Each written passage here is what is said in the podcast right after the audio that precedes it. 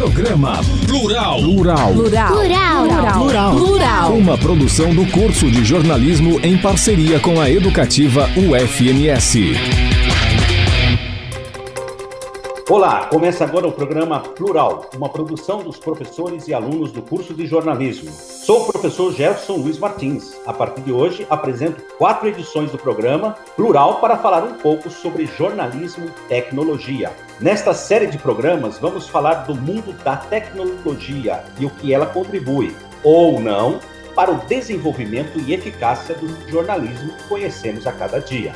Ou seja, do que lemos, vemos e ouvimos nos jornais, na televisão, no rádio, na internet, em Mato Grosso do Sul e no Brasil. Vamos falar de aplicativos de notícias, dos cibermeios jornalísticos, mais conhecidos como portais de jornalismo. E comigo estarão cientistas brasileiros que fazem pesquisa sobre esse tema há muitos anos e profissionais de tecnologia que conhecem muito desse universo. Hoje vamos conversar com o cientista da Universidade Federal do Paraná, Rodrigo Botelho, pesquisador e coordenador da rede de pesquisadores Jortec, Jornalismo e Tecnologia, rede com mais de 30 cientistas que trabalham nessa área. E também vamos conversar com Kenneth Correia, um profissional de, de tecnologia de Campo Grande, que trabalha há muito tempo com a criação de portais de jornalismo. Kenneth é graduado em administração de empresas pela, Uni, pela Universidade Federal pela nossa universidade, pela UFMS, e pós-graduação em gestão empresarial pela Fundação Getúlio Vargas. É diretor comercial de tecnologia do grupo WTW e tem à frente as empresas Gestão Ativa, Soluções Web, 8020, Marqueteria Digital, que atuam na área de desenvolvimento de cibermeios. Foi professor do Instituto do Ensino Superior da FUNLEC e da Universidade Anhanguera Uniderp, em Campo Grande possui experiência na área de administração e atua principalmente com planejamento estratégico, gestão de projetos, marketing e recursos humanos. O professor Rodrigo Botelho é pesquisador vinculado ao programa de pós-graduação em comunicação e gestão da informação, docente do Departamento de Ciências e Gestão da Informação da Universidade Federal do Paraná, doutor e mestre em Ciências da Comunicação pela USP e com pós-doutorado pela Universidade Complutense de Madrid e na Universidade Autônoma de Barcelona. Meus caros amigos, boa tarde. Boa tarde, Gerson. Boa tarde, Kenneth. É uma satisfação poder estar aqui com vocês no programa Plural, falando de jornalismo e tecnologia, que envolve toda a produção de conteúdo que nós consumimos no dia a dia.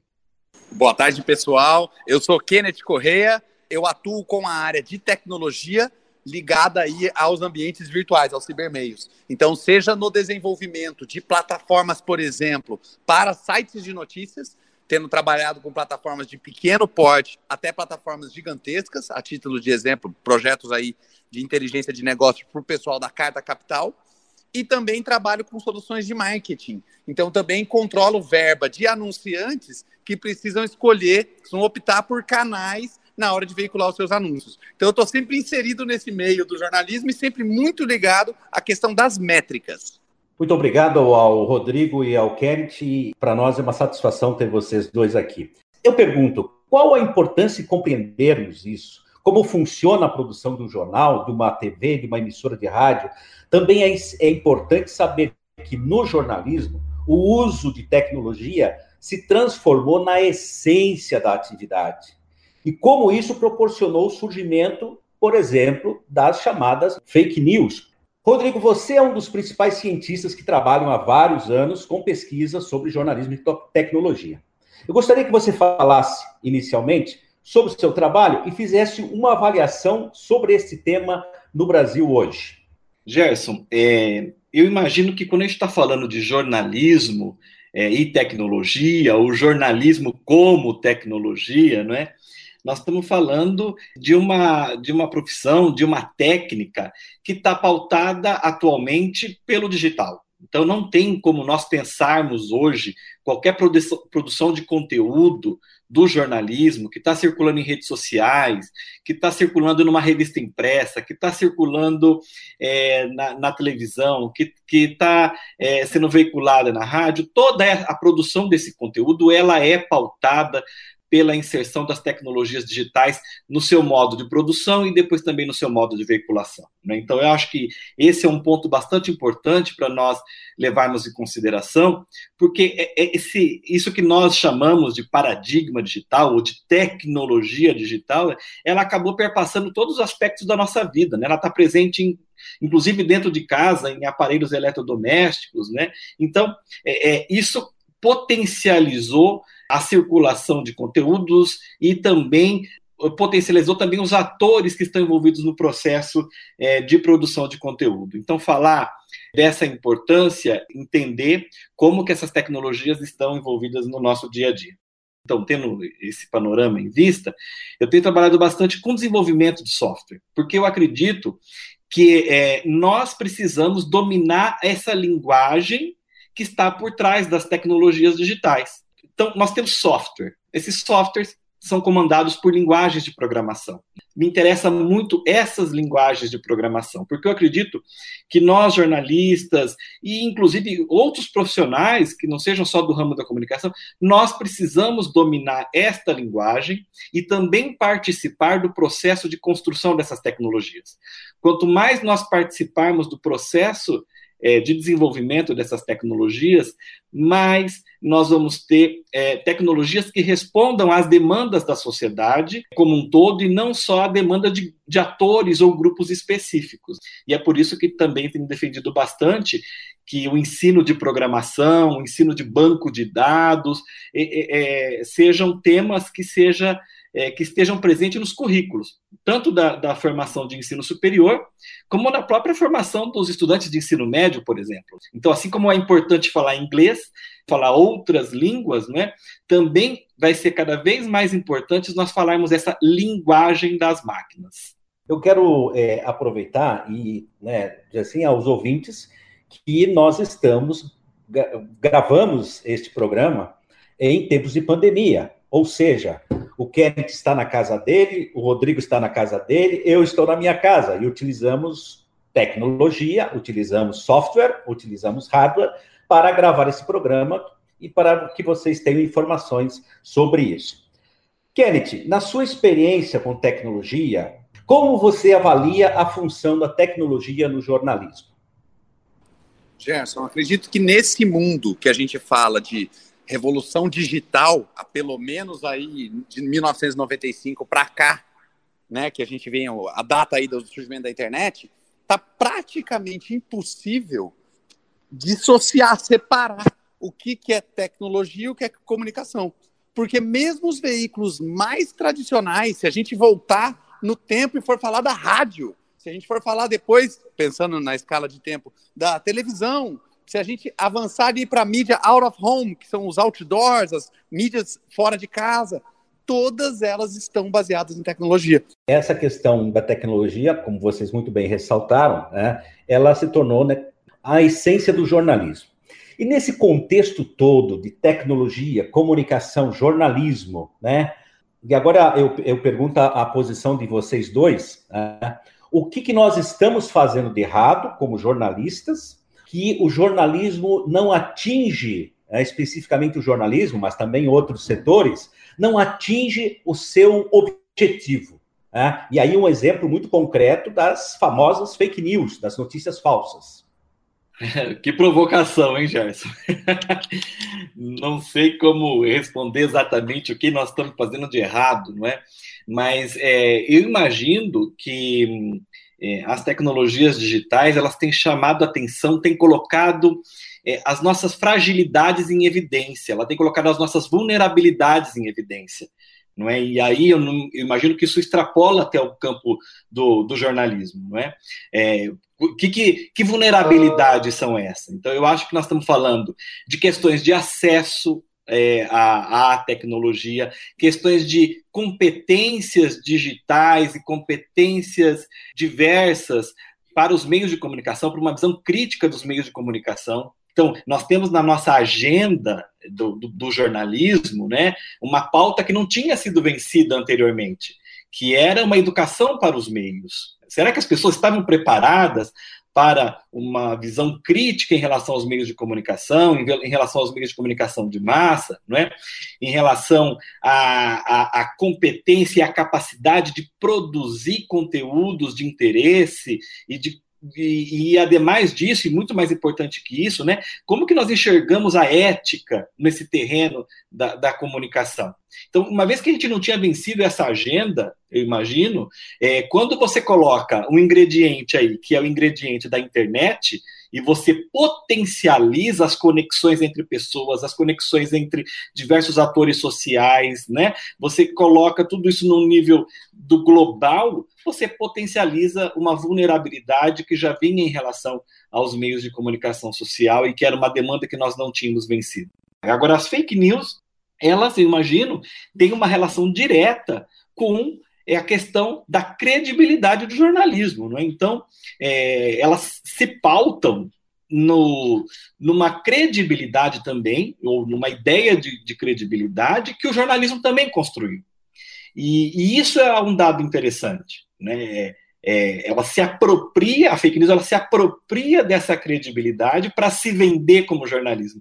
E se ela se vende como jornalismo e, e ganha aceitação exatamente por isso, está aí talvez uma saída para a gente pensar é, em rumos que o jornalismo pode tomar. Então, o jornalismo como necessário, o jornalismo como um ator importante na comunicação da sociedade. Eu ia comentar, Gerson, se você me permitir complementar a resposta do Rodrigo, a tecnologia ela é um agente acelerador, ela é um agente de escala, de crescimento. Mas a gente precisa lembrar que nem tudo que acelera ou que cresce é sempre no bom sentido, né? Quando a gente vai discutir, por exemplo, a democracia, ela vem também sofrendo mudanças na forma como a gente enxerga a organização da sociedade. Quando a gente saiu, imagina uma época onde a gente falava da mídia apenas de jornal, evolui para a mídia de rádio, evolui para a mídia de TV cada vez mais a gente vinha ampliando o tamanho desse canhão de comunicação. A partir do momento que a gente cai para dentro das redes sociais, esse canhão, ele é grande em termos de quantidade de pessoas, mas a comunicação é muito mais direcionada por conta do tal do algoritmo de seleção de conteúdos. Quando a gente vai para o WhatsApp, a rede é mais fechada ainda. A, possibilidade, a possibilidade que você tem de ter um diálogo diferente com cada um dos seus membros de audiência muda totalmente a própria dinâmica. Inclusive, você falou de fake news, a dinâmica da verdade. Porque aí você está com a ferramenta na mão, onde, se você consegue fazer esse canal um a um, não tem ninguém cuidando do que você está falando, não tem ninguém regulamentando aquilo que é colocado. E aí abre espaço, como a gente tem visto agora um crescimento mais recente, para o discurso de ódio, abre um espaço para que pessoas que teriam vergonha, de repente, de colocar algo dentro de um veículo de comunicação, numa entrevista, ou colocar algo, mesmo que fosse no ambiente de rede social, agora na comunicação um a um, você não tem limitação nenhuma para isso. Né? Eu vou fazer mais um desafio para vocês dois. Né? Se nós pensarmos é, de que seja a, a, difusão da informação por meio de mensageiros como WhatsApp, Facebook, enfim, Telegram e tantos outros, né? e pensarmos que as pessoas possuem um hardware, ou seja, um aparelho né, eletrônico, né, ou conhecido popularmente como celular, ou como smartphone, como telefone inteligente. Né? É, como é que essa, essa, esse processo das pessoas estarem nesse desse, de posse desses aparelhos, as pessoas possam utilizar essa tecnologia é, beneficamente, positivamente no, no, sentido de ter as informações jornalísticas para uh, o seu desenvolvimento, para o conhecimento do mundo e das coisas do mundo. O, Rodrigo, se você me permitir começar respondendo, eu ia dizer que, de novo, a tecnologia pode ser utilizada para os dois lados, né? Mas vamos olhar o seguinte: eu acredito que tem uma, uma esfera do trabalho do jornalista que é, eu não sei se o, o, nome em inglês é checagem de fatos, eu vou pelo inglês, que é onde eu consumo meu, meu conteúdo maior, mas o fact, o fact né? E hoje, com o celular na mão, conexão de 4G, você não tem desculpa nenhuma para não entrar mais a fundo em alguns temas. Então, na coisa do jornalismo responsável, né, de fazer a checagem dos fatos os quais você está anunciando, a gente tem alguns exemplos, todos os anos aí mais recentes, alguns exemplos de jornais de grande visibilidade e que comunicaram informações equivocadas que seriam facilmente resolvidas por algumas googladas, né? Então, não tomar as coisas pelo valor de face e ir atrás da informação por si só. O celular na mão te dá a possibilidade de não esperar você chegar na redação para confirmar isso. Né? Legal, Kenneth. Eu estava pensando exatamente no nesse desktop, né, nessa ferramenta de trabalho que está na mão do jornalista, mas que também está na mão do cidadão. Né? Então, o celular não é só uma ferramenta que está ali é, permitindo que você tenha uma redação ambulante, vamos dizer assim, não é? Mas que também o, o cidadão, que é aquele que está lá, presente onde o fato está acontecendo, ele consiga fazer a foto com o vídeo, é, gravar o seu próprio depoimento enquanto está fazendo o vídeo, né? Nós temos visto, inclusive, como tem sido determinante esse tipo de conteúdo cidadão para o jornalismo contemporâneo, não é? Então, é, é, são esses vídeos que relatam e que, e que acabam divulgando exatamente, difundindo como que aconteceu um, um fato em determinado lugar, porque é o cidadão que está lá. É? Então, eu gosto de olhar para o celular como essa ferramenta de ampliação também do, dos, dos locais onde o jornalismo pode chegar, desde que o jornalismo também consiga promover esta interação com, com o cidadão, né? promovendo uma ideia de o que eu tenho gostado muito de chamar de jornalismo aberto, mas jornalismo aberto nesse modelo de interações com pessoas que não são necessariamente jornalistas, mas que são produtores de conteúdo e que, de forma sistemática, ética, você pode agregar esses conteúdos numa é, a partir de uma mediação jornalística. Né? Então eu tenho acreditado muito que o papel do jornalista ele tem se convertido cada vez mais num mediador do que, do que, do que exclusivamente na, no, no aspecto do produtor de conteúdo, vamos dizer assim, né? Mas, para além dessa ideia de jornalismo é, cidadão, jornalismo aberto, como eu falei, eu também gosto de pensar como que é, as tecnologias digitais, e aí pensando no celular mediando tudo isso, foram potencializando também outras formas né, de pensar o jornalismo, como o jornalismo alternativo.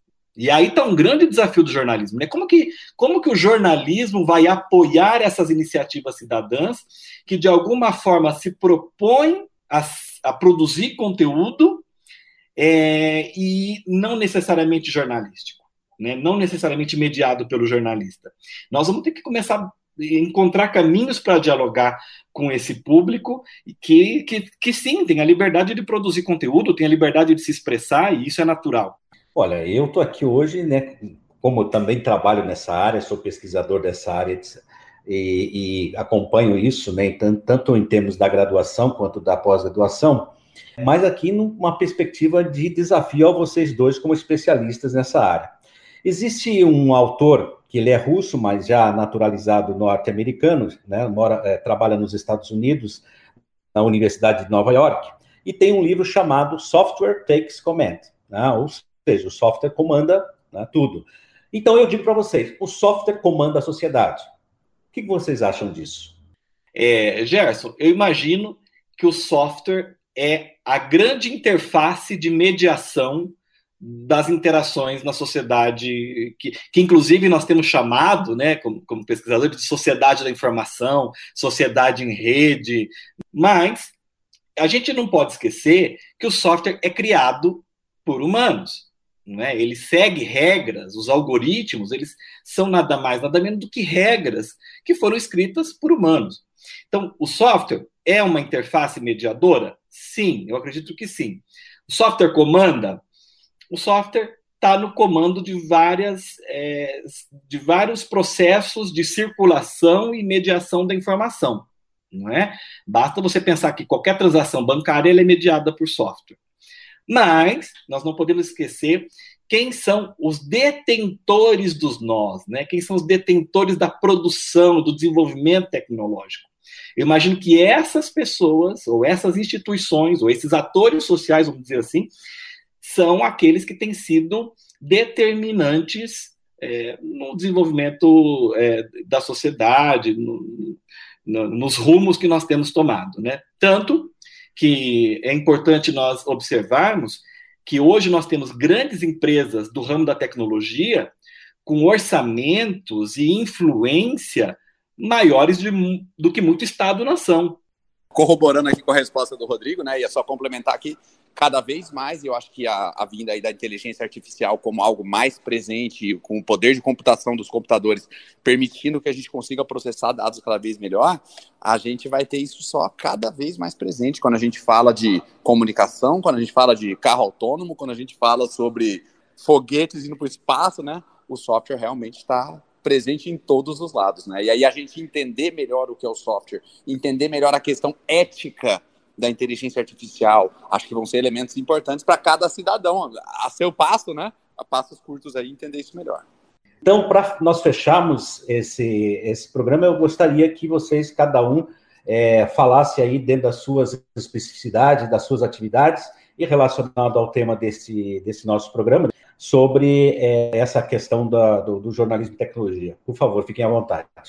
Bom, eu, eu gostaria de aproveitar, Gerson, é, para chamar a atenção para essa questão do desenvolvimento tecnológico e também da importância da ciência nesse debate. Então, nós estamos falando de jornalismo, nós estamos falando de ciência, nós estamos falando de tecnologia, não é?